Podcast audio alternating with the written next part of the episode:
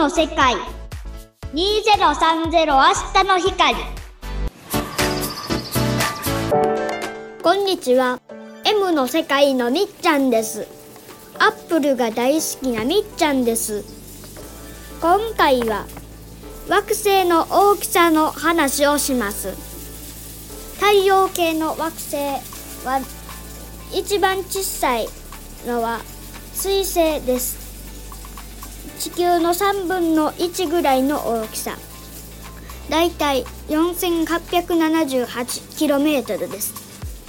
でその次に小さいのあその次って2番目は火星です。地球の約半分ぐらいの大きさ。6794km ぐらいです。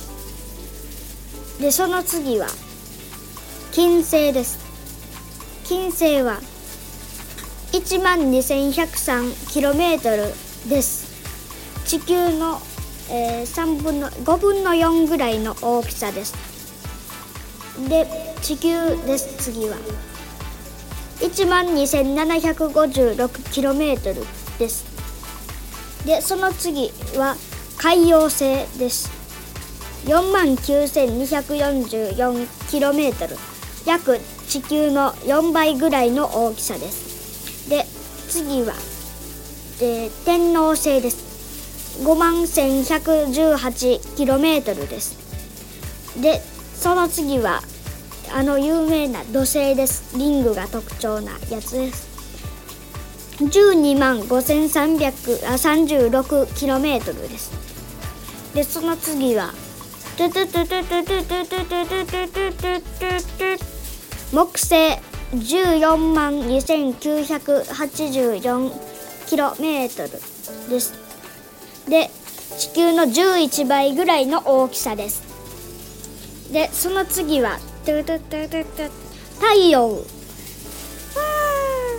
139万 2000km です。でついでに月は 3474km です。で、えー、そして水星は、えー、太陽に一番近く、えー、一番小さな惑星です。太陽系の中で。クレーターがいっぱいあり月のような、えー、形を形っていうか模様をしています。で火星は太陽から4番目の惑星です、えー、自転周期とか自転軸がほぼ地球と同じであと大気とかも水もあります。なので生物がいる可能性がある惑星です。でその次の金星は太陽から2番目だけど水星より熱い表面温度を持っています。だいたい500度ぐらいの、えー、表面温度を持ってます。あと水星は300度ぐらいです。なんであ暑いでしょう。なんででしょう。正解はね二酸化炭素の分厚い大気を持ってるから。日光を保つんだよ。で地球は今住んでるところ。太陽から3番目の惑星です。でその次の太陽星。8番目の惑星です。でこれは、えー、氷とか出てきてる、えー、惑星です。とアンモニアの大気です。でその次の天王星、えー、太陽から7番目の惑星です。海洋星とよく似た物質です。太陽系で一番寒い惑星で。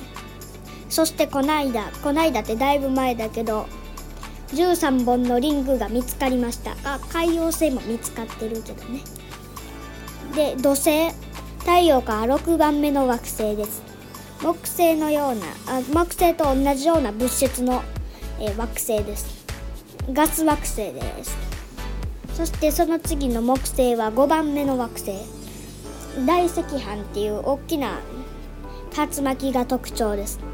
いおあ太陽系質量とか大きさも最大の惑星です。では今回はこれで終わります。次はアップルの話をします。ではさようなら。